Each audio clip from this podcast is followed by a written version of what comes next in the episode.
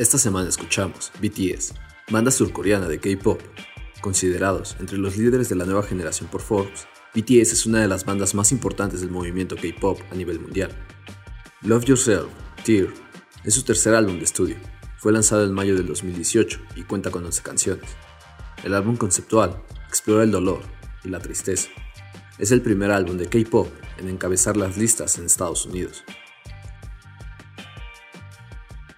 Pues hola a todos, no somos músicos. Esta semana estamos con Melissa de nuevo y también estamos con Fermín. Oli, a ver si algún día me asciendes a, a coprotagonista en vez de actor invitado que, que, está invitado en todos los episodios.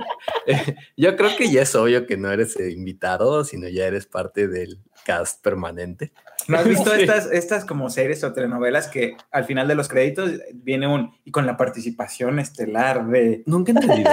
Nunca he entendido porque hay unos que incluso salen siempre. Sí, e, es una cláusula especial en tu contrato. Esa la tienes, Fermín. Mm, ok, entonces es, y con Fermín. y, con la, y con la participación especial de Fermín el día de hoy.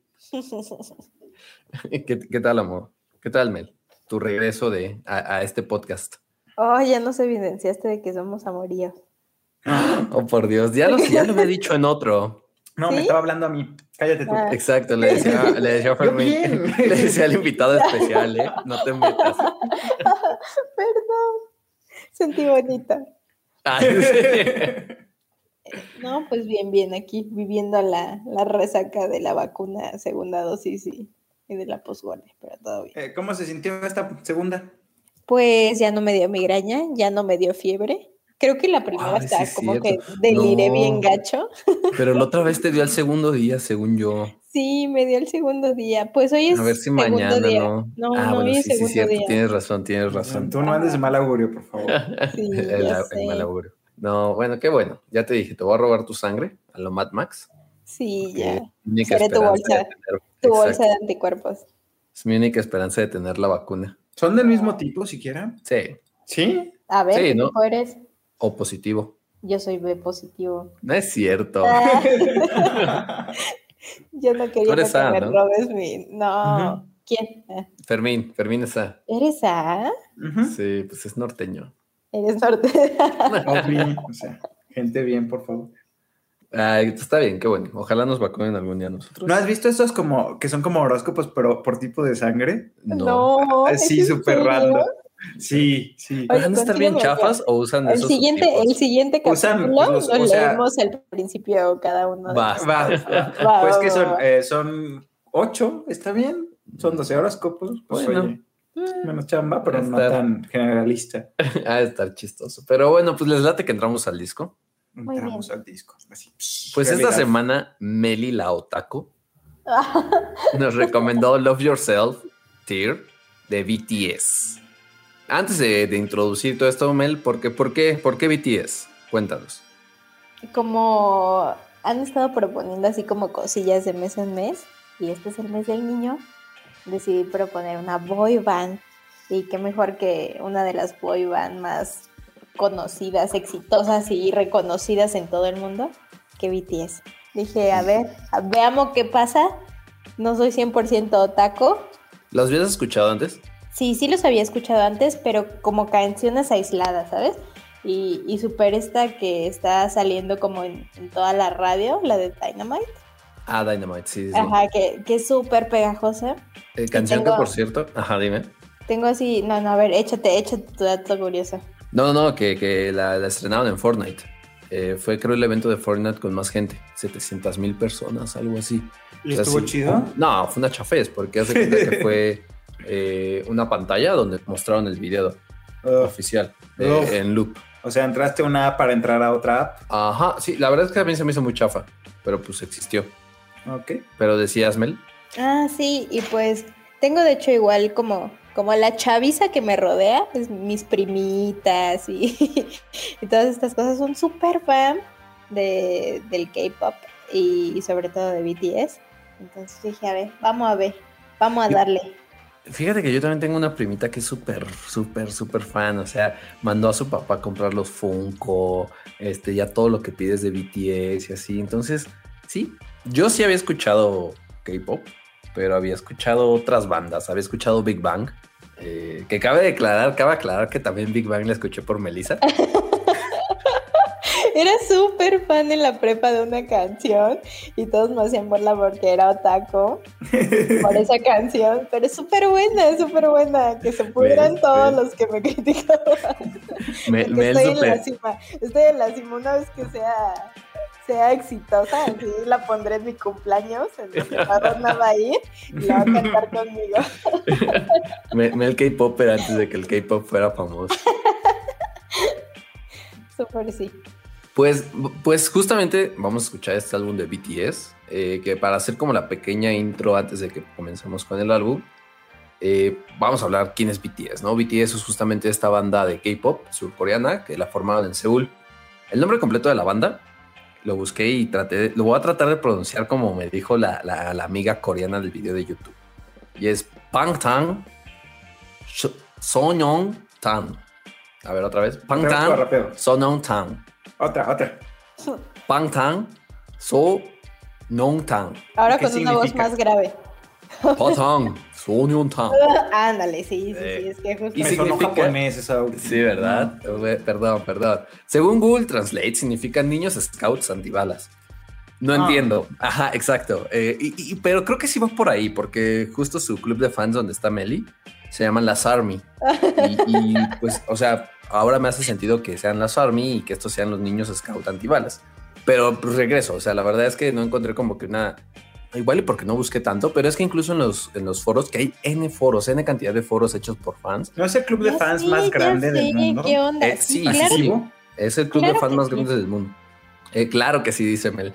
No, no. Eh, O sea, es que de la- verdad, de- yo soy la La presidenta organizadora. del capítulo Tlalnepantla. Exacto, el capítulo Tlalde. No, no, no, es que de verdad, o sea, yo como que dije, es un momento perfecto para escuchar a BTS porque de verdad son un, son un hit mundial, ¿no? Sí. Y a veces uno como que sí se aleja de esas cositas porque dice, ay, son chinos. No, no es cierto, no son chinos, son coreanos, pero, pero no sé, o sea, yo dije, a ver, ¿por qué está pasando esto? ¿Sí, sí serán muy buenos? A ver qué? si sí, sí, cierto. A ver si sí es cierto. Pero ¿qué significa BTS entonces? BTS eso, es, eh, es que en realidad se escribe Bangtan y Sonyeon, Sonyeon Dan. Entonces, Bangtan es BT. Ah, o sea, BTS es la sigla de la romanización del coreano. Exactamente, Qué exactamente. complicado. Entonces, Bangtan es de niños scouts y Sonyeon Tan es el antibalas. Pues sí, justo esta banda, ah, muchas de estas bandas K-pop se fundan o se originan en estudios y casas productoras que las crean estas bandas, ¿no? En un inicio, la banda fue como más enfocada al hip hop y bueno, está formada por estos seis integrantes que ahorita ahí siguen, ¿no? Son Eh, seis, que no eran siete. Es que me pierdo. La neta es que dije, ¿cuántas? Este, me acordé de Mike Wazowski así de, ¿a cuántos niños tienes aquí? Porque lo estaba viendo. y la neta es que no sabía cuántas veces distintas había. Dije, ya sé, voy a poner un video musical. Entonces busqué y al parecer este álbum solo tuvo un sencillo que fue el de mm, Fake Love. Entonces me puse a ver el video de Fake Love y la neta es, recordé mis clases de anato donde nuestro profe decía que no podemos contar más allá de cuatro. O sea, como que así a un golpe de vista podemos contar hasta cuatro. Si queremos contar más arriba, tenemos que detenernos y contar de uno por uno. Ok. Y entonces el video iba muy rápido y nunca pude contarlos, pero creí que eran siete. No, son seis. Ah, entonces no sé contar, No, ¿ves? son siete, ¿no?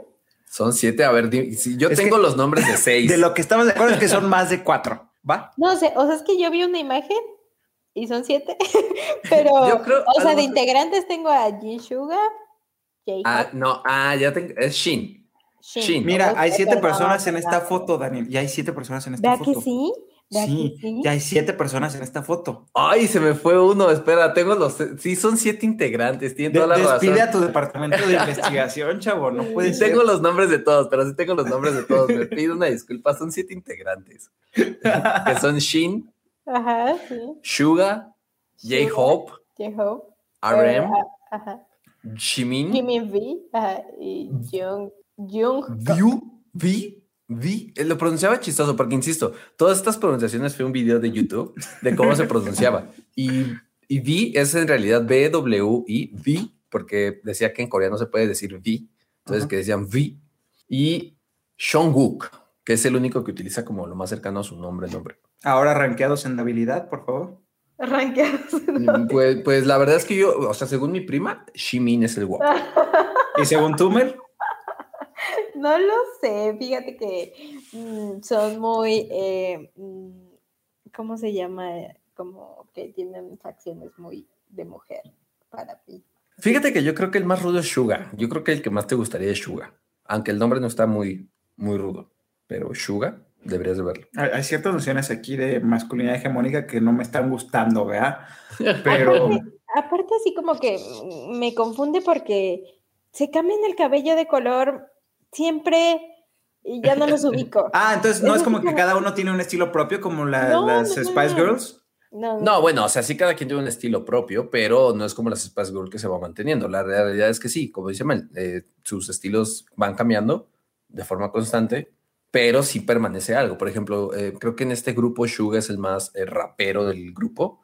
Mm. Entonces sí, se pone el cabello azul, se pone, lo pone rojo, se lo pone negro, pero sigue siendo el más rapero del grupo. Ajá. Hay uno, creo que es Shimin, que es el que se viste como más de traje y así, ¿no? Entonces, sí tienen como que cada uno tiene su personalidad, pero sufren estos cambios estéticos constantes. Y pues la banda debutó en el 2013, como les decía hace un rato. Eh, iniciaron principalmente como hip hop y fueron creados por la compañía Big, Big Hit Entertainment. Y pues bueno, aun cuando iniciaron en hip hop ah, y siguen estando estos rastros de hip hop en las canciones ahorita, pues ya son algo diferente. Algo particular o importante de, de BTS es que todos sus álbumes son conceptuales.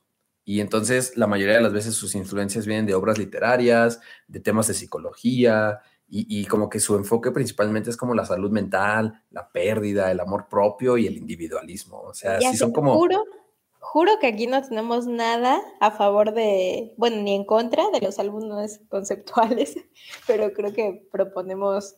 Harto algo Mucho. conceptual, ¿verdad? Ya, Ya ya se antoja oír algo así Nos encanta. Desarraigado, suelto. Ya sé, ya sé. Y antes de iniciar el disco, algo que decía Mel súper importante es esto de, de- del fenómeno K-pop. A todo este fenómeno encontré que, o sea, ya, ya se le está estudiando en universidades así y, y se le llama Hallyu, que es la ola coreana, que es este fenómeno cultural, o bueno, Hallyu significa ola coreana y es para describir este fenómeno cultural de furor de los jóvenes por los productos de entretenimiento coreano.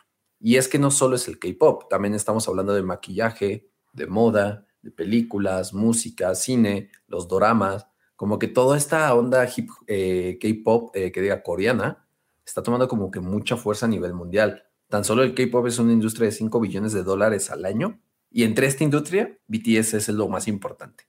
Se estima que una de cada 12 personas que visitaron Corea en 2019 lo hicieron por BTS.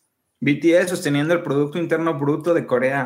De hecho, se estima que BTS representa el 0.3% del Producto Interno Bruto de Corea. ¿Ves? ¿Qué vengo diciendo? ¿Tú cuánto eres de México? A ver. Hay una, hicieron unos conciertos en 2017 y el de Busan generó el 1.6% del Producto Interno de ese año. O sea, sí, la verdad es que los tipos venden, venden lo que Cañón. quieren y más que cañón, pues lo que quieren. O sea, insisto, mi primito tiene pósters, este, funcos, eh, discos, repeticiones de discos y tiene todo lo que se pueda existir sobre BTS. Y creo que como mi prima, la, la comunidad K-pop es así de fiel. O sea, sí es una comunidad muy fiel que, que está muy metida con su, con su banda. Y pues sí, la verdad es que son súper jóvenes. O sea, creo que el, Así queda de el más grande tiene 28 años. Ay, todavía puedo, todavía tengo tiempo de unirme a una boy band. Pues mira, él inició a los 20 23. Entonces, yo soy la que todavía tiene tiempo de unirme a una. A una girl band. Ah, una Exactamente. girl band. Estás perfectísima para iniciar. Es tu momento, amor. Sí, sí lo haré. Exacto. ¿Y el más joven qué edad tiene? El más joven no lo encontré. Bueno, eh, pero sé que. Pero, pero es ilegal si lo deseo sexualmente o no. eh, no, No creo que no, no, no, no. Y creo que el más joven es Jungkook, pero no sé cuántos años tenga, no lo busqué. Pero ya alcanza el timbre. Seguro. Ah, Sí, sí, sí, sí. Eh, Sí, porque, creo que todos pasan de, de 18. Exacto, toma en cuenta que la industria del K-pop no es muy amable con ellos. Entonces creo que sí necesitan ser Mayores de mayores de edad, exactamente. Sí. Bueno, Y pues justo este álbum es el Love Yourself, pero es- Love Yourself se divide en cuatro partes, Y, O, U, R, y este es Sí, el ya sé, yo dije, ¿esto es Joe? ¿Qué? Exactamente. Y, y esta es la versión tier del álbum, que se enfoca principalmente en la pérdida, en Dolor el y desamor, tristeza. En el dolor y la tristeza, exactamente. Lanzado en el 2018, cuenta con 11 canciones y pues es el disco que mejor recepción ha tenido en Estados Unidos. De hecho, es el primer álbum de una banda asiática que, se, que encabeza la lista de, de, álbumes en Estados Unidos. Bueno, yo quisiera este, señalar que este no es el álbum que eligió Mel porque Mel nos pasó otro, pero no nos íbamos a sentar a oír un álbum de dos horas. Ya entonces, perdón, perdón. Sí, El, álbum original era el, rosca. el, Rosita, ¿no? Era el Love Yourself eh, eh, Answer. Y ese era un compilatorio de dos horas. Sí, y fue de sí, no. Entonces elegimos ahora sí que el mejor más corto. Exactamente. El mejor rankeado. Que sí, o sea, no solo es el mejor más corto, es realmente el mejor según muchos críticos. De hecho, es de los pocos que tiene sí críticas en Estados Unidos, o sea, en, revistas como Pitchfork, Spin, y que está reviewado ahí, ¿no? No que solo dicen, ay, está bueno o está malo, sino que sí hay una reseña tal cual. Entonces, me parece que también es como el más padre de escuchar para nosotros que no somos K-Poppers. Sí, de hecho, creo que llegó el número uno en Billboard 200, que vendió. Así es. Un buen allá Estados Unidos. Un titipuchal que se dice. Un titipuchal. sí, así. No recuerdo la última vez que compré un disco. Yo no. ¿Tú, Mel? Mm, no sé si fue de Panda, chavos. Ay, qué emo, ay, qué perdón. Pues, pues BTS es tu banda perfecta porque son como emos o tacos. Sí, ya sé qué onda, los amo. Ah. Les late empezamos con el disco. Va, va, va. Perfecto. Ah, pues, yo tenía alguna otra duda, pero ya se me olvidó. Ya surgirá. Ya bueno, la primera canción es Intro, Singularity, y es una balada pop. Eh, esta canción la canta solo uno de los integrantes, que es Brie este, o V. Y, básicamente en esta canción, pues eh, el cantante cuestiona la máscara que se usa para ocultar sus verdaderos sentimientos, preguntándose si se ha perdido a sí mismo o ha ganado. Y es que esta última parte la hice tal cual en la canción, o sea, es como eh, eh, me, he perdido o te he ganado. Este, y pues esa, esa es la canción con la que iniciamos. De hecho, fue esta canción salió antes que el álbum. Y fue como el, ¡Oh! ahí viene un nuevo álbum de BTS. Este, este chavo, eh, o sea, comenzó haciendo esta canción, un poema, y después dijo, sonaría muy bien por acá. Y entonces, según lo que encontré, querían igual como imitar, eh, pues sí, ritmos de, no sé si lo estoy pronunciando bien, pero es Daniel Calza. Daniel César. César, ándale, César. ¿Little César quién? Daniel César. Daniel César es un cantante como de RB eh, estadounidense. Ah, ok. Ah, espera, nuestra sección favorita regresa. Es este disco apropiación cultural. Discutámoslo al final, ¿no? Exacto, sí. Sí, sí, sí, al final. Y ya recordé, ya recordé mi pregunta. Este, este álbum tiene un carácter chino que en, en coreano se llama Hanja. ¿Qué significa y qué está haciendo aquí? No sé si quieras terminar tu punto, Meli, y ahorita hablamos de los caracteres chinos. Ah, ok. No, no, no, adelante con los caracteres chinos porque pues tampoco, o sea, solo era un, un datillo por ahí de que, de como quién quería sonar esta canción y que siento que lo logró muy bien. A mí me atrapó el disco con esta primera canción. Yo creo es de mis favoritas porque de verdad hasta siento que canta súper, súper chido este chavo y, y sí me atrapó. Yo dije, ok, ok, sí, démoslo a Fake Love, la que sigue. Pero me gustó mucho la primera. Sí, pues, o sea. siento que no es usual porque, no sé, a mí no todas las primeras canciones de los álbumes son los que me atrapan. Y a mí sí me atrapó. Deberías escuchar el que escuchamos la semana pasada. Uh, spoilers. Muy buen, muy buen álbum. Este, antes de, los caracteres chinos, para, para aterrizarlo ya, no sé, pero ah, creo que principalmente tiene que ver mucho con el tema de que si te das cuenta a lo largo de todo el álbum y a lo largo de toda la imaginería esta de BTS, son una banda que, se ha internacionalizado mucho. Y, y me parece que un cambio importante que significó parte del crecimiento de BTS es que hubo un desbloqueo de entrada de productos coreanos a China. Entonces esto lo que provocó es que BTS viera en China un mercado interesante, un mercado importante al cual acudir. No sé si de ahí tenga que ver un poquito el carácter. La verdad es que esas ya son suposiciones mías, pero pues vaya, si te das cuenta los álbumes tienen títulos en inglés, caracteres en, chino, este, hay canciones y hay versiones de los álbumes eh, eh, exclusivos para Japón. De hecho, si vas a la Wikipedia de BTS, tienen, un, tienen como una cronología de álbumes y una cronología de álbumes en Japón, porque las versiones allá han sido diferentes y, y vaya, así como, como que tienen ese tema. Es que creo que sí entiendo que Japón debe ser el mercado más grande de las bandas de K-pop o el primero, así como, así como los cantantes españoles se lanzan primero a Latinoamérica, tal cual. Eh, pero este carácter me deja pensando porque sé que se usan en Corea, pero es como una forma académica, sofisticada de escribir. El coreano dejó de usar caracteres hace mucho.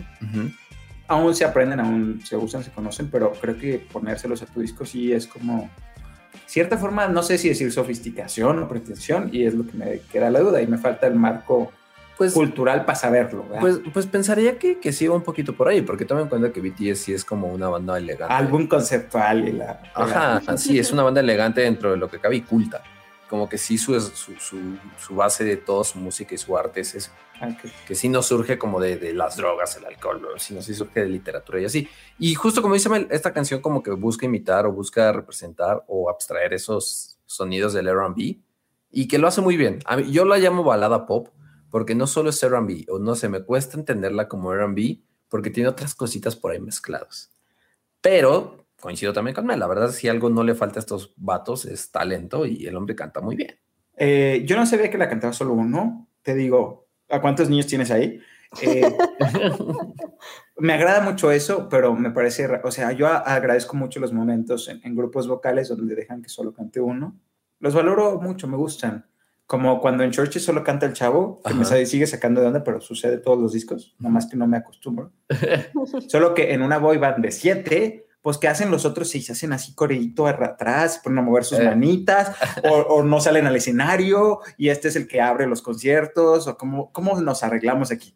BTS algo interesante también es que no funcionan como la clásica boy band de que les hacen todo. Hay integrantes de ellos que también producen. Entonces no sé si en esta hubo alguno de ellos produciendo o así, pero en vivo supongo sí, están atrás sentados. O sea, no, no veo otra ¿Tú forma. sabes, Mel? No. Ah, somos malos fans de BTS. Ya A mí también me gustó. Me parece una canción, una balada muy sofisticada, muy con mucha textura, sabor, Ujú. muchas influencias, pero siempre temo cuando un disco empieza muy bien. De que caiga. Sí, o sea, es como prefiero que empiece medio mal porque hay más lugar para ir para arriba. Cuando empieza bien es como, híjole, Sí, a mí también me gustó. Eh, creo que, que- que no sé si está entre mi top, pero me parece igual un muy buen inicio. Y pues Ay. nada, o sea, no tengo mucho más que decir sobre la canción, más que este, me gustaría entenderla más. creo que el gran tema que tuve durante este álbum es que, pues, o sea, buscaba las letras, pero siento que no, no pude hacer match al, al leer una cosa que se dif- diferenciaba mucho de lo que estaba escuchando. Entonces, pero me gustó, me gustó. La verdad es que sí es una balada que pondría muy de fondo eh, para trabajar o para estar, o incluso para escuchar. Yo la veo muy sensual para trabajar, pero Sí, yo también. es que, ¿Me creerás pues, que yo ¿cómo también la trabajan asocié en con algo sensualón? Ay, sí. ¿verdad? Tú, Mel? que tú en vestido de seda. En... Yo, exactamente, obvio. Yo, yo a lo, a lo Harry Styles de falda, de seda. Sí, sí está sensual. Y pues De aquí pasamos con Pasamos a Fake Love. Esta canción es como llamas temas hip hop pop. Esta es muy obvia, ¿no? Básicamente va de cuando te das cuenta que tu amor de la vida, tu amor destinado, en realidad es falso. Me parece que no hay necesidad de explicar más allá del título. Este, en esta sí participan ya todos, creo. Y les he de decir que yo me sentí más atraído al disco con esta rola. Sí, está padre. Es que creo que fue como su sencillo con el que jaló a este disco, ¿no? Sí. Entonces, sí está muy comercial, pero la neta es que, o sea, puse el disco y en la comida estaba yo, fake love. ¿Verdad? Sí, y ya no estabas. sí, justo así, justo así. Entonces, Sí, yo, yo, yo llevo desde que la escuché igual acá, que me acuerdo, Love, Love. Sí, todo el fin de semana hemos estado así. Mel. A mí me, me- me sacó un poco de onda. Creo que me di cuenta de que, de que me parecía raro que una canción en coreano incluyera como versos en inglés. Creo que es algo que no sé si soy purista de la música o solo no suelo escuchar a los géneros que hacen más code switching entre idiomas. Ujú. Pero al escucharlo aquí me, me sacó un poquito de onda, la neta. Pero también agradezco mucho que el fake love sea una pronunciación divergente. me, me gusta que no sea... Fake love. Ajá. Yo, yo le pregunté a Armando, porque justo en, en- ¿Quién es Armando? Cápsula informativa. Sí, Armando es un amigo que está en Corea, eh, lleva ya tres años allá.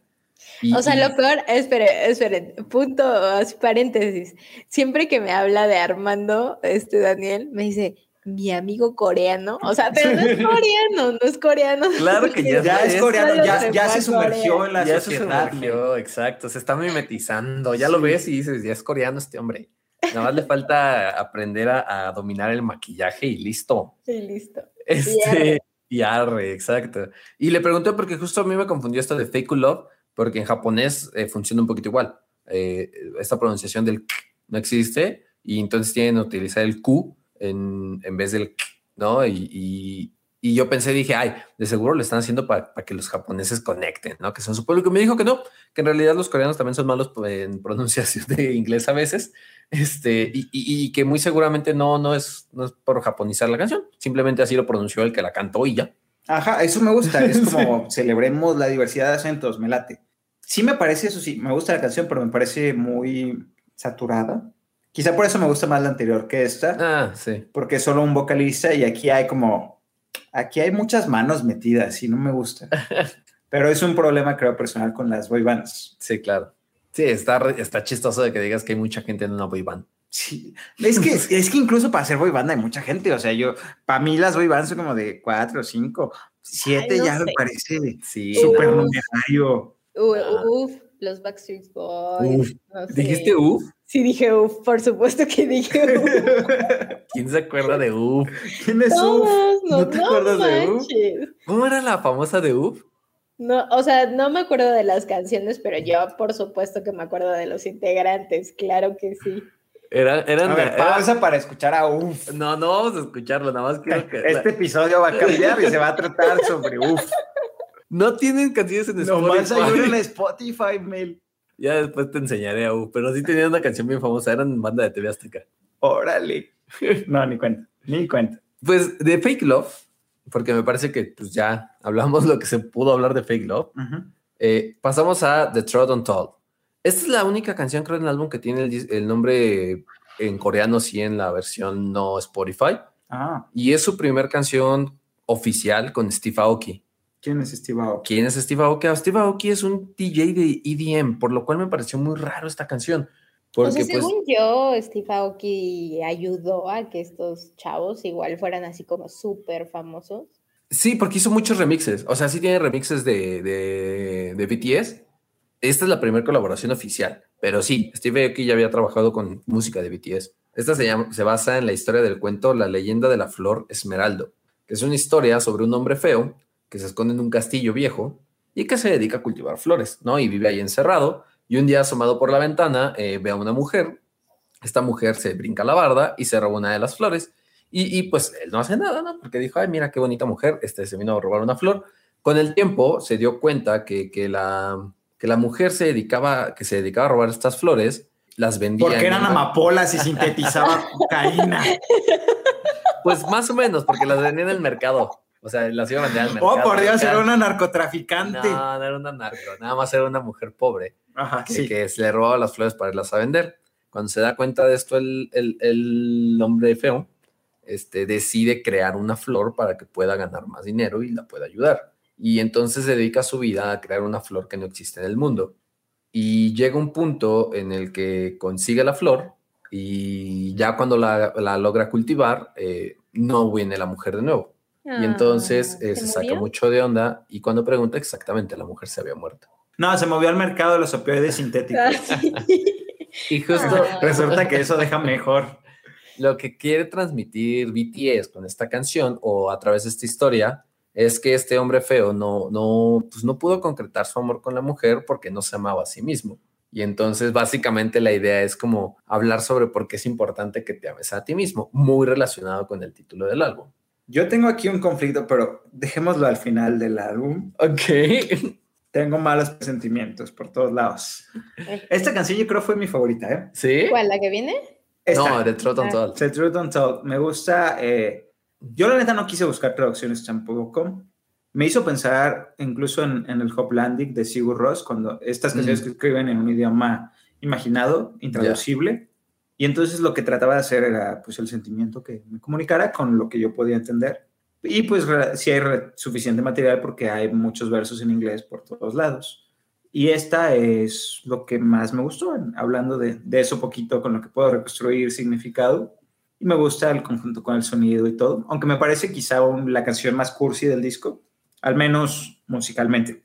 Claro. Pero creo que sí es mi favorito. ¿A ti, Mel? Pues no es mi favorita. No es mi favorita. La que. No sé si es mi. Yo creo que sí es mi favorita la que viene. Ok. Que si me dejas introducirla. Adelante, si quieres, dale. Ay, es que no, no sé cómo, cómo, cómo llamar esa canción, si número a número. Pues, uno, como te acomodes más. 4, 3, 4, 0. 134.340. No, pero dile como niño de la lotería. No. ¿Cómo? A ver. 134.340. así. Justo así. Y esa fue a mí la que más me gustó.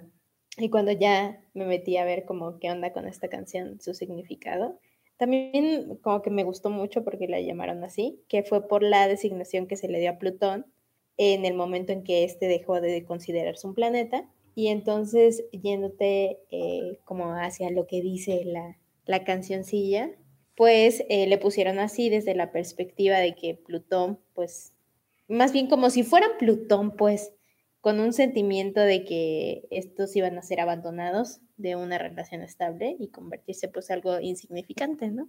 Ahora que pues ya no es más que hay una cosilla flotando en el espacio y ya no es un planeta.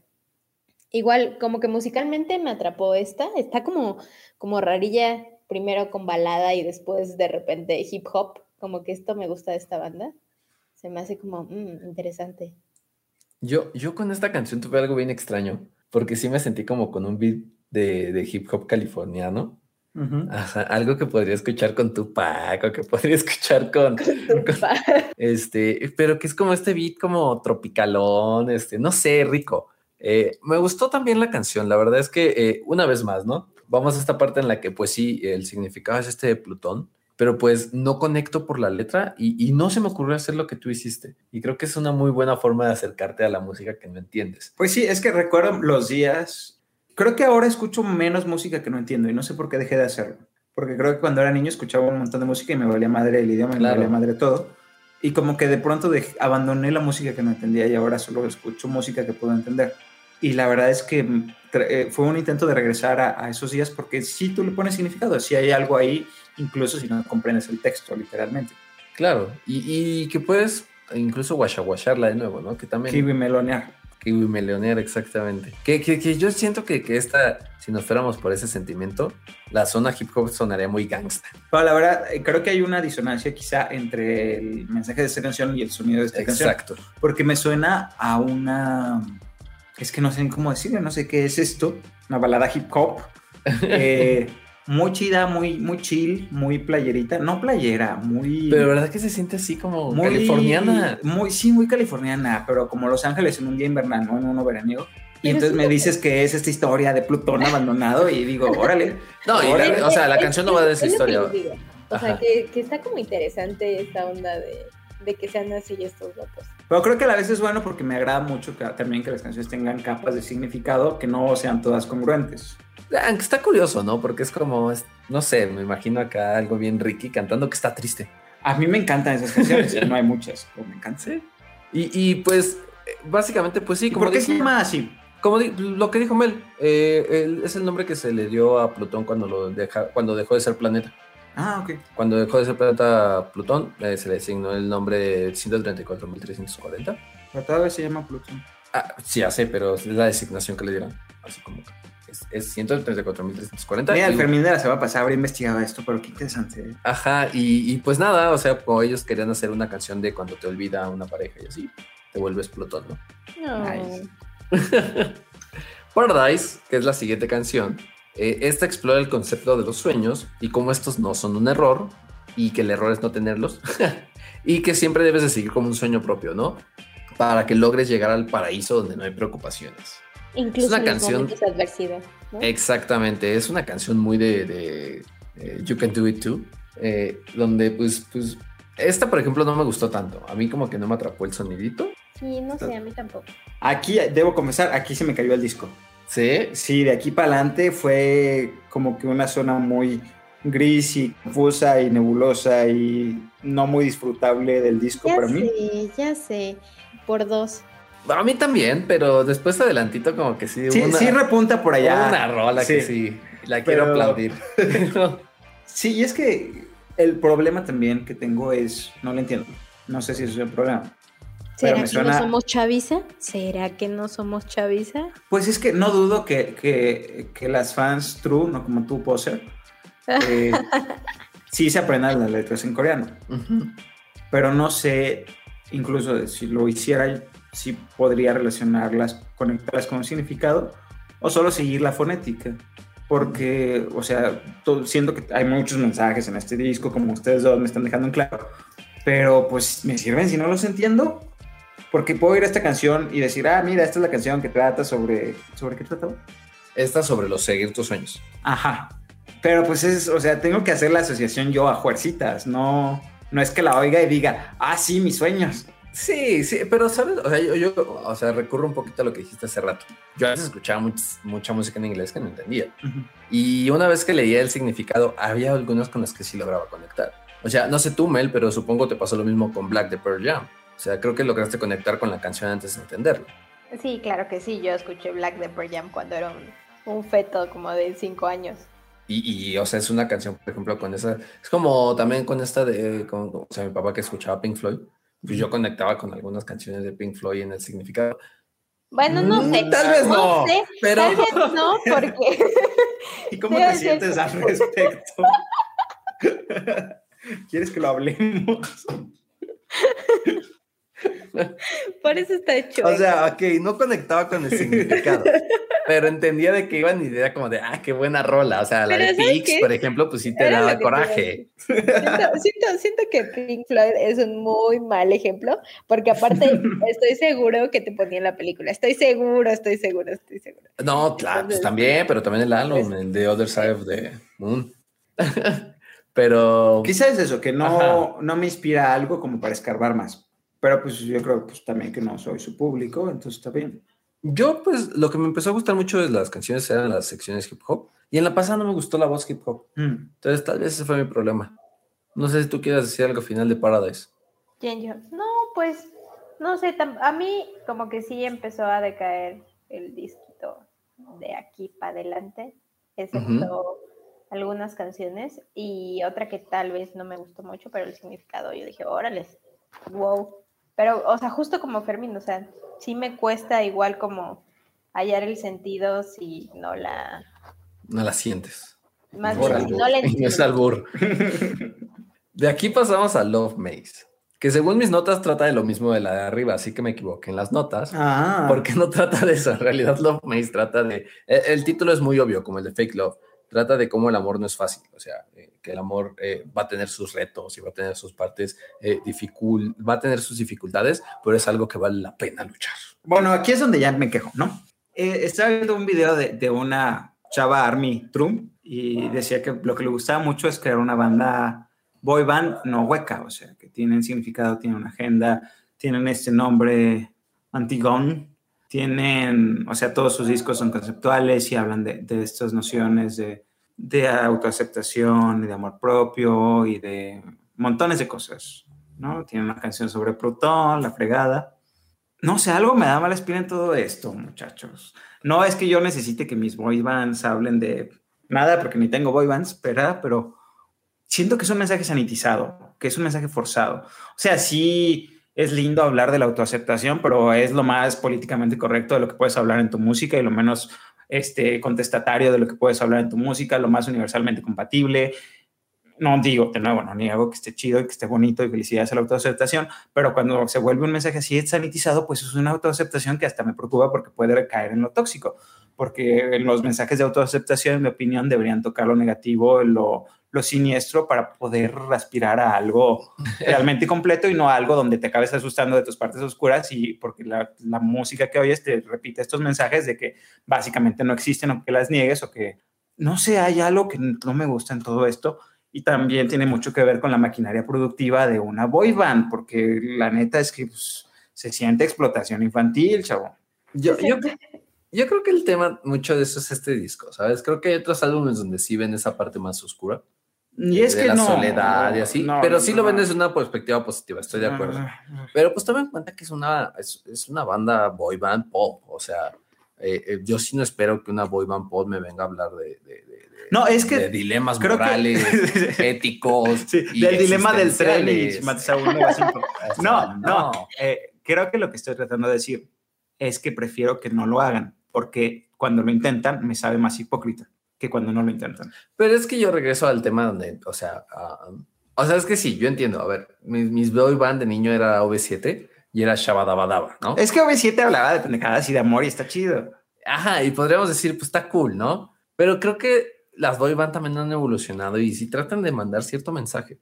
Pues es que algo tienes que vender, entiendo. Sí, sí, sí. O sea, ahorita ya no, ya seguro que si ahorita sale BTS a cantar un Shabadabadaba versión 2.0, no va a servir. No sé. ¿Por no qué? sé. Porque sí eso ya- pago por. Es que eso ya lo hizo Psy. Eso ya lo hizo Psy con el Gangnam Style. Para no era boy bands. no Pues no, pero la idea es la misma. No, pero es que hay cosas que se vuelven cansadas en ciertos formatos y en otros no. No sé, yo, yo creo que, o sea, sí entiendo tu punto y no, no estoy en contra, pero también creo que pues para el público que van dirigido no lo ven tan agresivo, no lo sienten tan así. Sí, yo creo que justo eso. Y es que también es algo en lo que quiero pensar, ¿no? En ninguno de nosotros consume música de forma monotemática. Incluso las iba a decir chavas, pero estoy siendo sexista. Incluso El Army. el Army, la Army, Le Army, la Army así con apóstrofe, la Army, la Army. Seguro escucha muchas más cosas y seguro quizá estos mensajes de los que hablo, Daniel está gesticulando fuertemente que no. O sea, yo creo que sí. O sea, hasta casual, que Spotify te cuela una de alguien más, ¿no?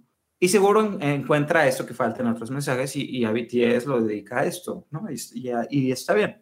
Pero entonces, eh, como soy un amargado que se quiere vomitar en esta fiesta, punto número dos, creo que es imposible consumir éticamente música de boy bands. E- Es un tema que tiene Fermi con las boy bands, Sí, que, que si y- quieres lo tocamos al final. Sí, sí quiero que... O, o ya, mejor lo tocamos ya para que haya tiempo de limpiar mi guacareada de esta fiesta en lo que nos queda del disco. Y lo que quiero decir es, sabemos el esquema productivo a lo que esto lo somete, sabemos la, el robo de voluntad a lo que esto lo somete, sabemos el robo de agencia que parecen, y si ya sé que me puedes decir, ay, es que esta banda se interviene sobre su música y si crees y puede, pues no, no sé si eso es peor o mejor, porque ni siquiera protege tu propio intelecto de la maquinaria productiva a la que se está sometiendo cuando no tienes la edad para decidirlo o controlarlo. No, ma, yo, yo proponiendo BTS en el Día del Niño porque BTS en el día de, bueno, en el mes del niño. Y, y por mi culpa estamos hablando de explotación laboral en este sector. La industria musical ya es lo suficientemente siniestra, pero me parece particularmente enviciada cuando hablamos de jóvenes que no tienen la agencia, el soporte legal ni la madurez emocional para soportar esa embestida. Yo creo que aquí, o sea, más que hablar del fenómeno boy band, yo creo que acá aplica más el fenómeno idol. Eh, eh, y es que, es un fenómeno incluso más complejo. sí, o sea, y hablo de cualquier producción de música juvenil, o sea, Sí, todos sí, los que se vuelven entiendo. famosos en sus en sus 10, o sea, en su En sus dieces. en sus dieces van a pasar por esto y no se los deseo y no quiero, me rehuso a que consumamos o a que aportemos a un sistema que lo capitaliza y lo, y lo perpetúa. Pues mira, no sé, yo, yo, yo siempre he sido como de esta idea de, pues sí, cierto, sí. A veces pienso, no estaría tan mal estar en mis dieces y ya no tener que trabajar el resto de mi vida. O sea, pienso en Macaulay Culkin. Mira, tú, O sea, Bueno, tú no hablas con el terapeuta de eh, tu estrella infantil favorita y discute que tan buena de Britney Spears. no, bueno, a ver. Britney Spears me parece un caso muy catastrófico. Oh, no, Este, claro. Pero, Tenemos muchas, Lindsay Lohan. Todas a ver, casos- a ver, Mira, Kalimba, yo mira, a Kalimba lo veo muy bien. ¿eh? no catastróficos, No creo que solo está por ahí Drew Barrymore y ella sí ha hablado abiertamente de toda la oscuridad por la que tuvo que pasar para salir del otro lado. De aquí pasamos a Magic Show. Este sí, como sea, hablemos de mal. No, es que sabes cuál es mi tema. Creo, o sea, y al menos yo conozco muy poco del fenómeno como para poder en este momento plantear una posición segura al respecto. ¿Por qué? Porque, o sea, sí, coincido con mucho de lo que dice, pero por el otro lado BTS ha Pero cambiado- no me lo quiero creer. me. No, por el otro lado BTS ha cambiado leyes en Corea. O sea, y, y eso me habla que pues eh, la banda está empezando a tener un poder, al menos como para poder decir algo, ¿sabes? O sea, me gustaría que, que, que, que, que Britney Spears hubiera provocado una ley. Está a punto de hacerlo, Daniel. Seguramente, pero no porque, no por su voz, ¿sabes? Este, ¿Qué estás diciendo? Sino por el daño que le provocaron. Ajá. Entonces, sí, o sea, coincido que sí, no creo que, que, sea, no creo que vivan en la panacea en absoluto. No creo que nadie en la fama viva en la panacea. Pero creo que de entre todos, pensaría que ellos son los que están en una mejor posición Yo, de poder hacer algo. Mira, es que también son la banda coreana más conocida y no dudo que eso les dé una garantía de libertad que muchas otras bandas de K-pop no, no tengan. Pero también se vuelve malo en el sentido opuesto porque están abriendo más puertas para el resto del K-pop y generando más esquemas de producción con la misma explotación. Es que no, no están generando nada nuevo. Eso ya existía. No, no están generando nada nuevo. Están abriendo nichos para que se consuma eso que ya existía más. Y digo, no los puedo culpar de pionerar su género. Exacto, o sea, sí no. no. los puedes culpar. O sea, pero sí a la maquinaria productiva subyacente. Pero pues cúlpala lo que quieras. La verdad es que la maquinaria no va a desaparecer. lo que quieras. o sea, y mientras tanto, está ayudando un chingo, un chingo a Corea. O sea, no está ah, no, pues, ah, no, pues está bien apoyar no, la explotación espera, espera. porque levanta no, nuestra no, economía. No, no, no, no, y no la economía, no, en absoluto. O sea, yo pienso en, en, en, en ¿cómo se llama? El que ganó el Oscar.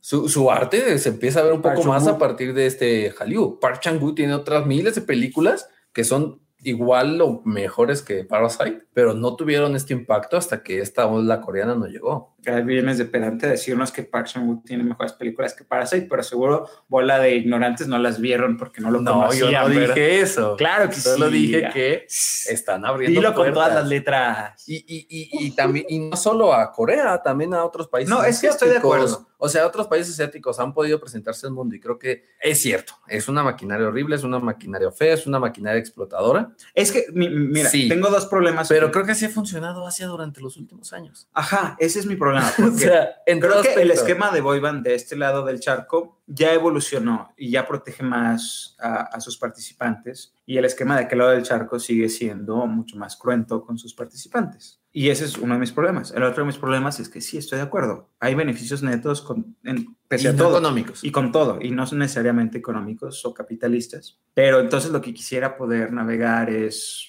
¿qué podemos hacer como audiencia o como público para hacer algo más?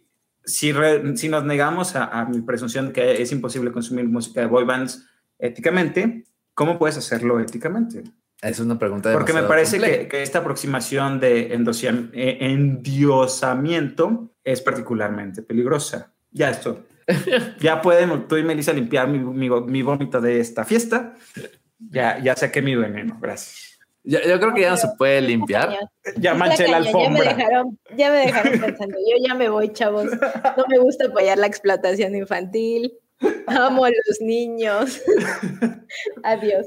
Vaya, vamos a hablar de Magic Shop. Magic Shop es esta canción que una vez más habla sobre amor propio y justo la idea de la canción es esa, que eh, el amor verdadero comienza amándote a ti mismo. Y esta es una canción dirigida al Army, que justamente lo que buscan es como transmitirles este mensaje de cuando estén cansados emocionalmente, exhaustos y pasando un momento difícil, pues que pueden dibujar una puerta en sus corazones y ahí van a encontrar a BTS. Entonces, es una canción muy para su Army. Yo estoy haciendo un Peña Nieto con mis manitas. Exacto, este... Esta canción, pues igual está tierna y todo, pero igual no, no fui fan de la canción. Yo tampoco. Sí, Aquí. yo tampoco. Mm, No, no nada. me atrapa. Sí, no, no, no. Y, y, y pues nada, o sea, la verdad es que una vez más es una canción con la que no conecto, pero pues tengo entendido que es una de las canciones más significativas del álbum, justamente porque va dirigida al Army. Entonces, eh, pues es como que la ponen en un pedestal más alto que las otras, ¿no? La canción para las fans. De ahí pasamos a... Para los fans, perdón. De ahí pasamos a Airplane Part 2, que, que, Ay, ¿Dónde sí está. Airplane Pair One? Esa sí me gustó. en otro álbum, creo que está en un EP. Ah, ok. Y está Mel, a ver, dinos. Pues esa sí me gustó. Yo cuando la escuché dije, "Mm, tiene, tiene buen ritmo. Después cuando vi que la había hecho, ay, ¿quién era? ¿Quién era? ¿Quién era? ¿Cómo se llama el de Ali Tamposi? Que fue el mismo que eh, le, le ayudó a hacer a Camila Cabello la de Habana. Y yo dije, Ah, "Oh, ya, por ya. Dios, sí suena muy parecida, ¿qué onda?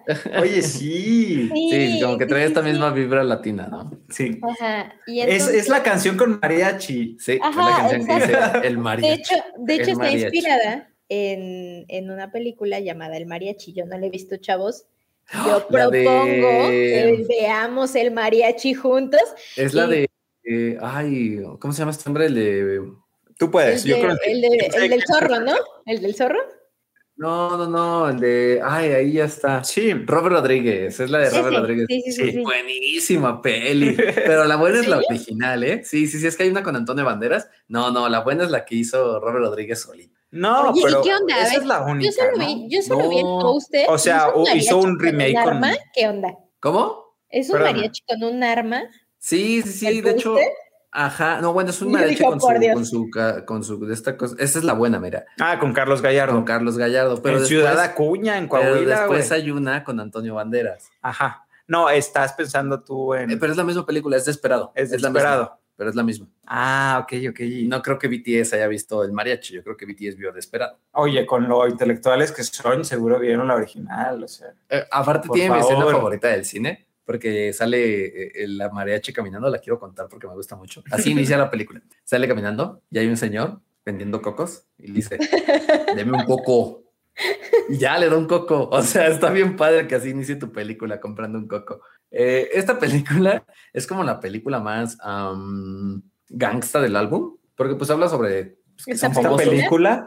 Perdón, esta canción es como la canción más gangsta del álbum porque habla como de somos famosos, eh, viajamos a todo el mundo, pasamos de desear éxito a tener éxito y, y, pues va dedicada a sus haters así como de pues, pues, nos hatean porque ustedes no pueden hacer esto. Y esta es la canción, básicamente. a mí Entonces, me gusta que tenga mariachi. Sí, a Me mí gusta también. cómo y que pronuncian esté mariachi. inspirada y que esté inspirada en esa película. Y digo, no quiero, no es que esté exotizando sus pronunciaciones, solo que eh, celebro que, que sean eh, no fieles a, a un estándar norteamericano, sobre todo. sí, la verdad es que esta, esta canción también me gustó. O sea, sí fue como bien Muy bailable, latina, muy sí. latina. Eh, al inicio sí me sacó un poquito de onda, pero dije, qué rico. O sea, Ok, yo quiero introducir la siguiente, que es Ant-Man. que esta canción también fue la única que me hizo investigar un poquito, porque sí dije, esta canción tiene, quizás es porque tiene más versos en inglés, y los versos que tiene en inglés son muy interesantes. Yo pensé que de- porque eras otaku. Ah, también, pero spoilers. Eh, de un nuevo superhéroe y demás, y dije, ¿qué es esto? Entonces aquí el señor Campos seguro nos va a dar una descripción más extensiva de... Pues sí, justamente Ant-Man eh, trata sobre este personaje llamado Ant-Man, tal cual, que es un hombre pan de frijol rojo y es el héroe más débil del mundo. Entonces, Ant-Man no tiene ningún superpoder y no es como Batman y Superman. Y su poder o básicamente su heroísmo se trata de ser amable y ayuda a los necesitados y le da a la gente hambrienta trozos de su rostro, que está hecho de pan de frijol rojo. Este, y pues sí, en la canción BTS se comparan con este personaje, básicamente. O sea, eso va como que la canción, donde ellos quieren transmitir este deseo de dar esperanza a la gente a través de su música y actuaciones en la canción. Y, y ajá, o sea, ese es, ese es Ant-Man y eso va esta canción. Y pues bueno, es un personaje ilustrado por un japonés llamado Takashi Yanase. Es Eh, como Solomán, pero japonés. Como Solomon. Solomon, pero japonés, exactamente, sí, sí, sí. Es como el Chapulín Colorado, nada más que con una No, cabeza. pero es que el Chapulín Colorado dudo a ratos si sea realmente un héroe. Sí, sí. Bueno, super buen estoy punto. contigo, super estoy contigo. Buen punto, buen punto. Es como Solomon, pero de frijol Sí, rojo. ella está mejor porque le puedes morder la cara. Genial. Sí, no, te arranca pedacitos. Nada, mangos, yo, ya, yo ya le mordí la cara. ¿A ti te gustó esta Mel? Sí, estuvo padre. Y como que el significado dije, órale. Creo que ya me habías tú contado de ese superhéroe, no estoy segura. Pues no lo creo, no sé, no me, no me acuerdo. A lo mejor es que me suena a otro personaje parecido, pero no lo recuerdo. Y me recuerda a Homero cuando su cabeza es de dona. Pero- De ahí pasamos a So What, que es eh, pues básicamente esta onda sobre pues y qué. O sea, tal cual la canción es como y qué. De, de si te equivocas, de si te juzgan, de si tus miedos. Es como que tengas esta actitud ante la vida de bueno, ¿y qué? Y sigas avanzando ante tal cualquier obstáculo. Y esta es la que yo creo menos me gustó. No tengo nada que decir. Porque está como muy EDM y pues no sé, como que no, nunca me gustó el EDM. Más que el de Sam Smith. Está flojona. ¿No? Nada más que decir, man. No, no, no, tampoco. No fui fan de estas, ni de esta ni el cierre.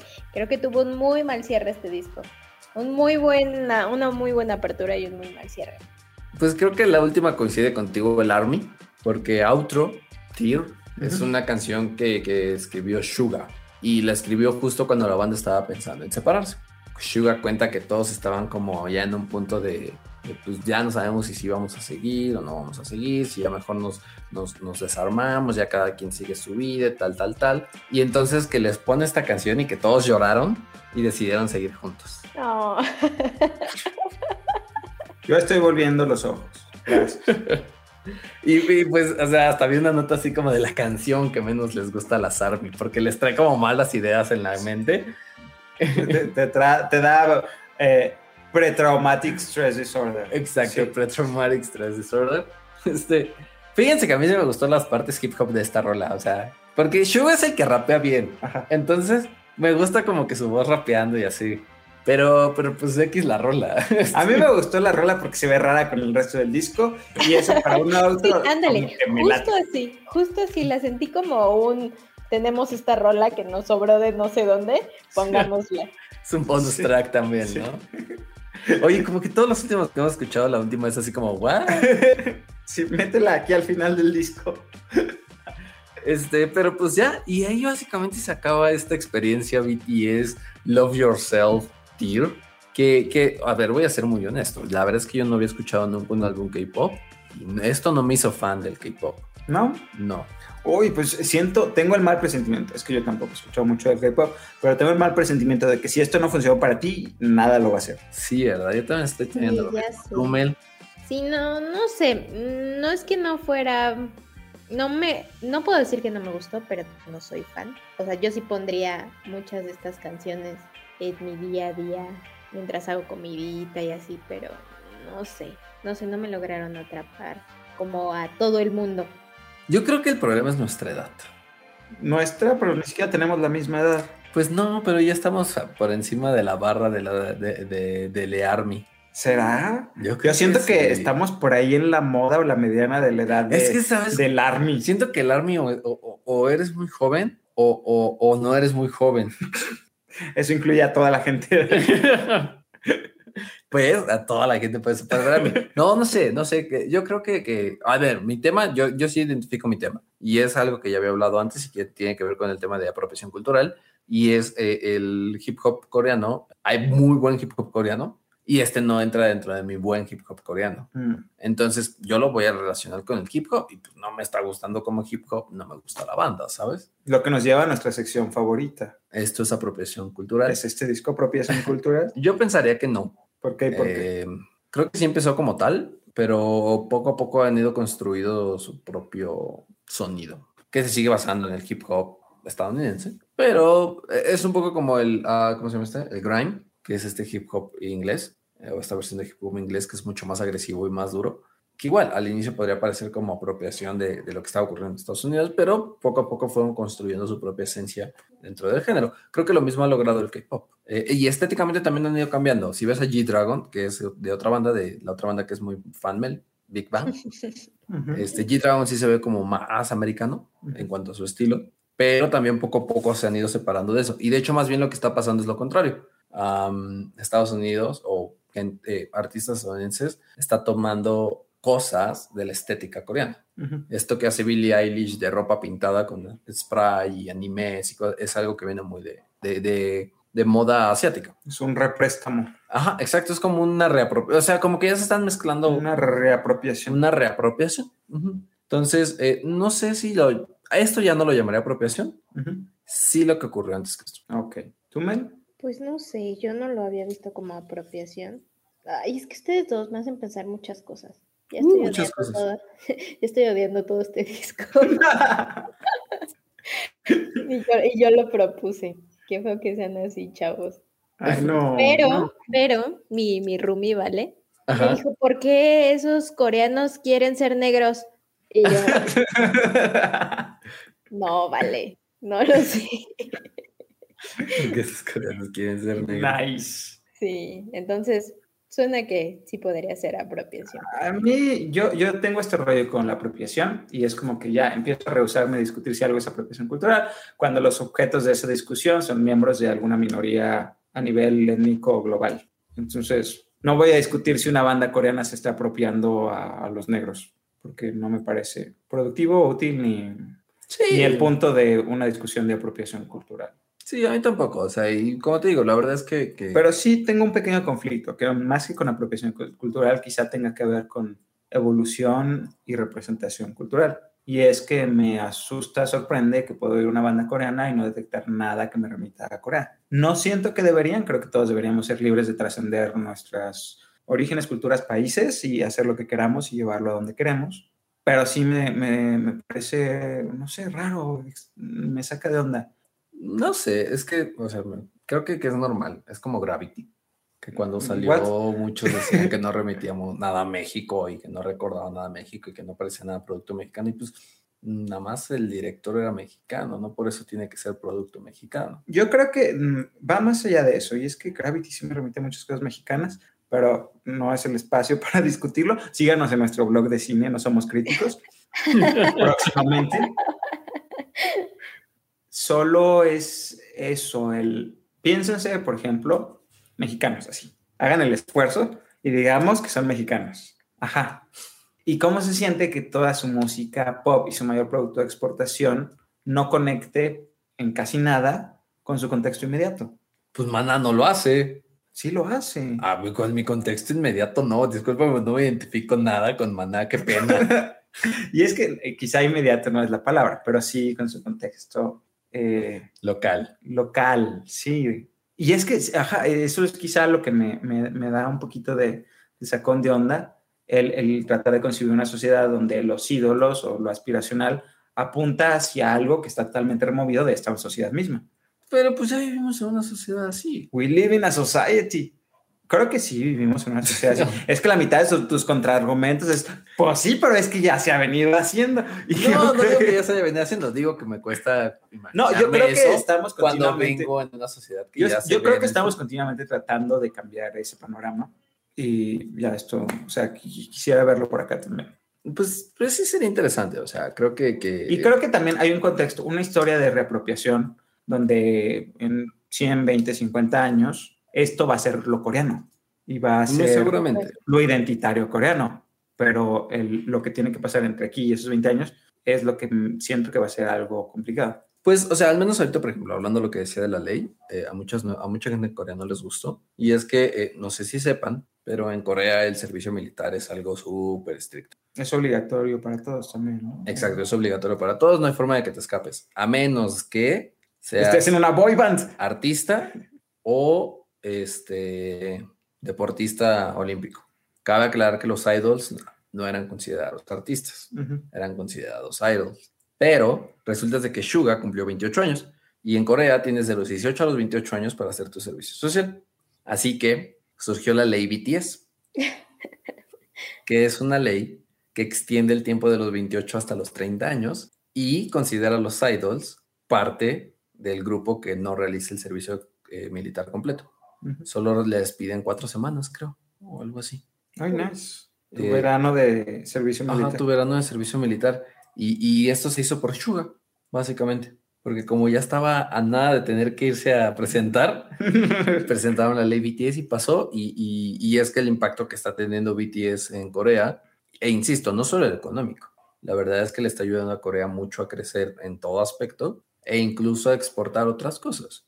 Eh, el cine coreano está llegando a más lugares, la producción literaria coreana está llegando a más lugares. Y, y El kimchi está llegando a más el lugares. kimchi está llegando a más lugares.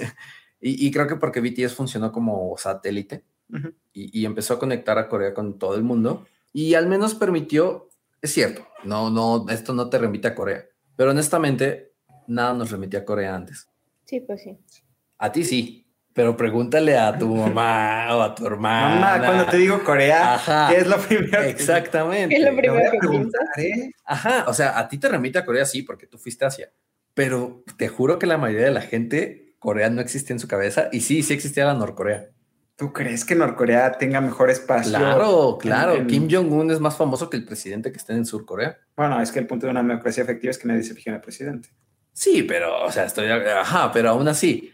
Y es presidente o presidenta, nadie lo ¿ves? sabe. ¿Ves? Nadie lo sabe. Y ese es mi punto, o sea, es cierto, sí está muy gacho, sí coincido en todo. Creo que, pa, o sea, es una sociedad que, que, que, que, que, que al menos de este lado del charco era, O sea, de este lado del charco, la gran mayoría de la gente los definía como chinos. A todos.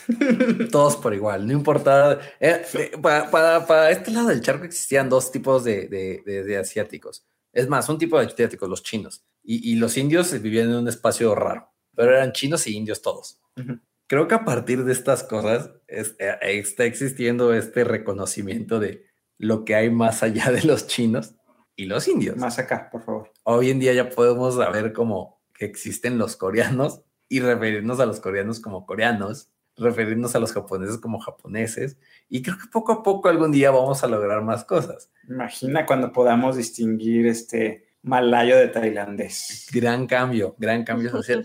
y creo que para esto sirven mucho estas bandas, o sea, como para hacer, para, para el público no K-Popper, porque para el público K-Popper, pues yo no voy a criticar los gustos K-Popper y tampoco les voy a arruinar su banda, pero para los demás sirven como satélites que, que nos permiten entender un poco más sobre tu cultura.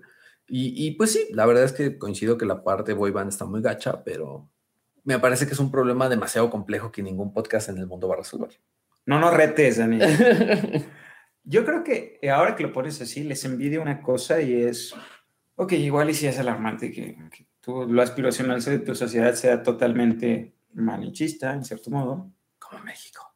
Pero les envidio esta idea de poderse haber definido en plena libertad de, de su inercia de lo que ya eran. Que quiero decir que como mexicanos vamos a ir arrastrando un mariachi por quién sabe cuántos años más y lo que te queramos ser o seamos va a tener que buscar conexiones con ello.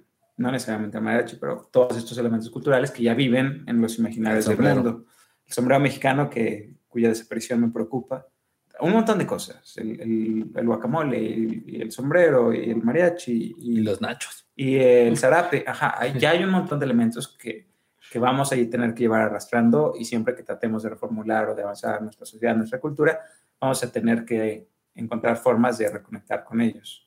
Y entonces como que envidio el espacio de no tener que hacer. Y no sé si tengamos que reconectar. Yo creo que más bien seguro va a estar el que si no reconectas, ay, no sé, no, ni, ya ni se siente mexicano. Mm. Uy, ya hasta se siente europeo. Sí, no sé qué. exacto. ¿Qué pasa con muchos artistas? Uh -huh. La gran mayoría de los artistas que no hacen cosas tradicionales es como, uy, ya ni se siente mexicano, rechaza sus raíces. Pues, no, o sea, exacto.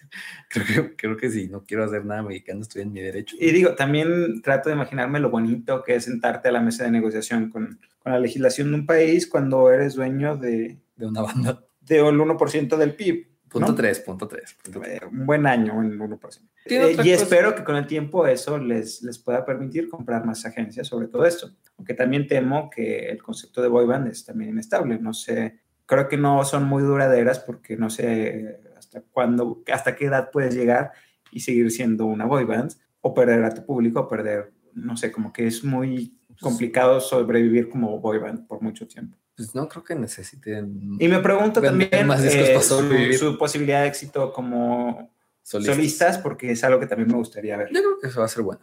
Big Bang, la verdad es que. ¿Quién va a ser el Harry Styles de esta banda? ¿De Guro Suga o Chimin? Este... ¿Tú, ¿Tú, por quién apuestas, Mel? Mm, no lo sé. Es que no me gusta ninguno. y tú no lo recomendaste. ¿Cómo que no te gusta ninguno? A ver, a ver, ¿de qué? Me perdí. Se durmió. Sí. ¿Quién crees que sea el famoso de la banda? Sí, por eso, entonces no me perdí. No me gusta ninguno. ¿En cuanto a qué? ¿De voz a, o cosas todo, así? A propuesta, a voz, a concepto, ah, por a nombre. Ah, ya. asociaciones con casas de diseño. Mm, Ay, no sé, con casas de diseño yo creo todos. No, es que creo que lo suelen vestir así en kit, ¿no? Uh -huh. Para empezar. Pero no sé, no sé, no, yo creo que no podría identificar quién es el... El buenazo. El buenazo. El most likely to triumph. Pero, ¿cómo se llama el que abrió el disco? No me esperaba esta pregunta. Vi. No, no, no, me, no me esperaba esta pregunta. No estudié para esto, auxilio. Lo Vi. Ajá, e, ese es el que más me gusta a mí como canta. Yo creo que sí me voy con él antes que con Sugar, pero de nuevo, ¿a cuántos niños tienes aquí? Me los confundo muy fácil y creo Siete, que siete. los que distingo más son los que tienen voces más texturadas o más graves, como el de aquí, y como los que hacen rap. Es que hay dos que hacen rap, Uh -huh. pero sí, no, no ubico al otro. Y ya, con eso son tres de siete, o sea, ya, ya los puedo separar del resto. y pues bueno, eso fue BTS. O sea, como, como dando un cierre a, a, a esta tiradera que tuvo Fermín contra Sí, BTS. ¿saben qué? Me voy a llevar la alfombra a la tintorería. Creo que la mancha no va a salir. Sí, no, es que, es que pusiste algo muy complejo. O sea, No, no, y es que creo no fue a BTS, ¿sabes? O sea, fue como a, a- las cosas que son BTS, a las boy bands. a las boy bands, a-. Exactamente. A los idols. Le tiraste a poco a los idols. Y BTS no, no ¿Sabes qué, qué estaría bueno? Que viéramos un documental de los idols. Hay suficientes. Sí, estaría bien. Y, y creo que no y es más, tan- eh, uno en retrospectiva, de preferencia. Sí es, o sea, sí es feo, porque pues no, no voy a decir que no es feo. Pero creo que es menos feo de lo que te imaginas versus boy band. Pues, Porque al menos el idol creo que sí surge del niño y el boy band por lo general surge del papá. ¿estás pensando en los Jackson 5 o soy yo? Ajá. y en las hermanas Eh, Olsen y, y en Britney Ay, no, Spears. ma, yo pensé en los y- Selena y los dinos, Selena y los dinos.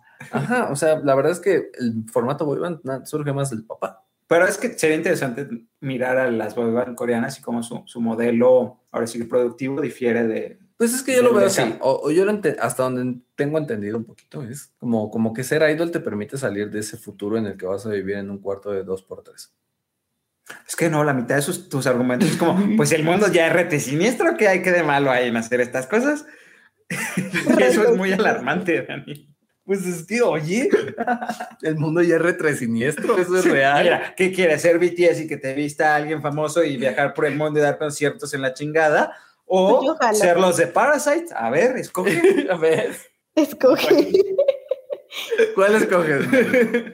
No, sí, BTS. ¿Cuál escoges, Fermín? Yo quiero ser la familia rica de Parasite. Nah, nah, nah. ¿Tienes estos dos BTS o Parasite? Me rehuso a esta narrativa. Escapo a Norcorea. Es que Y pues, todos sacados de onda así de es para el otro lado, joven. Pues vamos a, a darle la calificación a algo ya para no echarnos más tierra encima. Este, Mel, ¿cuánto le das? yo le doy un 6.5. 6.5. ¿Por qué el punto 5? Pues porque a comparación de, no sé, yo sí he escuchado un poquito más de K-pop por mis primitas y cosas así. Sí, no y- porque yo quiera, no, no, no. No porque yo Mm. quiera, no, no, por favor, por supuesto que no. Y creo que este sí lo podría poner en mi día a día. Sí está ricky escucharlo. Pero no todo, no todo.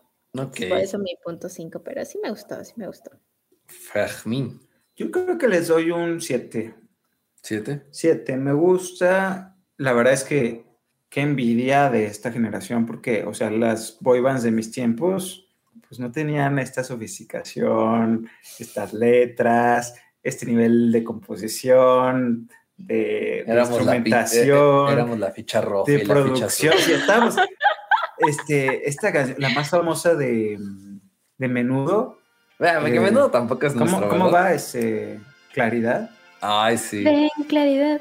ten- Que ¿ese? vuelva a su esclavitud. Así que, ¿qué, qué estaba Ah, pasando? Que vuelva a su esclavitud. O sea, mil veces me quedo con las de autoamor que con esa canción que sigo sin saber de qué se trata, pero me parece que no se da de tratar de nada bueno.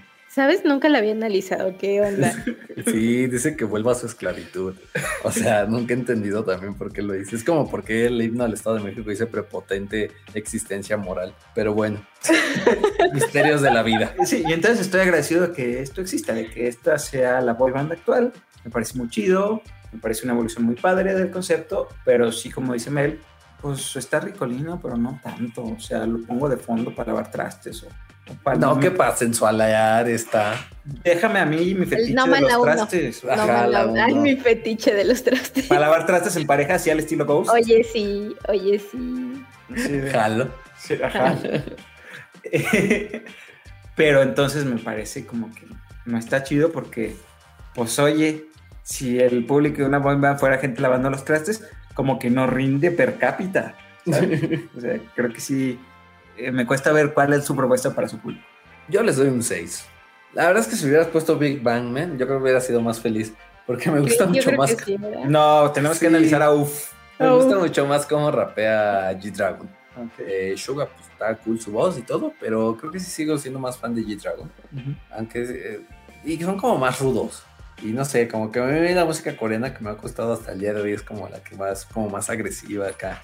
Y volvemos a la masculinidad hegemónica, damas y caballeros. No, no, no, es que sabes A mí no me que- gustan los asiáticos suavecitos. No, no, no, no tiene nada que ver con los estéticos suavecitos o no suavecitos, más bien con, que los, con los beats. Creo que si se han dado cuenta a lo largo de todos estos episodios, por lo general las canciones con, beat lento, con beats lentos no soy tan fan, a menos de que tengan una gran, gran, gran, gran voz o Tienes gran, ADD. gran, gran letra. ¿No es ADH? Ah, sí. Ah, ya. Entonces ese es mi mayor problema con este disco, ¿no? Y, y que no me gustó mucho el, el Mm. Facebook. El Facebook. El Facebook. ¿Qué? ¿Estás delirando? ¿Te metiste drogas en este No me gusta, podcast? No me diste. El hip hop. No me gustó mucho el hip hop de algunas canciones, pero pues tiene canciones que me gustaban mucho, como esta de Airplane Part 2. eh, Fake Love, la verdad es que la sigo cantando. Ay, claro. No, no, no puedo decir nada más. Pues muy bien. Pues, Mel, muchísimas gracias por recomendarnos BTS. Muchísimas gracias a ustedes por hacerme reflexionar varias, varias cosas que había pasado por alto, chavos. Este, yo creo que el tema de las boy bands eh, lo vamos a suspender porque Fermín nos va a vomitar todos los tapetes. Este, no, yo creo que, yo la verdad es que quiero continuarlo. Ya vomité este tapete, yo pago la tintorería. Porque ya es algo que solo tiene sentido decir una vez. Y creo que si seguimos Y fue con- BTS, quienes tienen el club de fans más grande en el maldito mundo. ¿Por qué, ¿Por qué no te vomitaste en la fiesta de Parchís? ¿Por qué Exacto. esto? Sí, justo Todo- así. A nadie le importa la ficha verde, la ficha roja, la ficha azul. Vomítate allá, vomítate en Kalimba, de todos modos ya la estábamos cancelando. Y es que justo quisiera ver otras boy bands para cambiar estas perspectivas. Perdón, BTS. Te Este, Te amo. queremos. Te queremos. Fake love. Te queremos, aunque no te podamos contar el, número de integrantes. Es bien Esto sí es complicado. Quédense quietos. Pues muchísimas gracias, Mel. Muchísimas gracias a todos por escucharnos. Esto fue No Somos Músicos. Adiós. Adiós.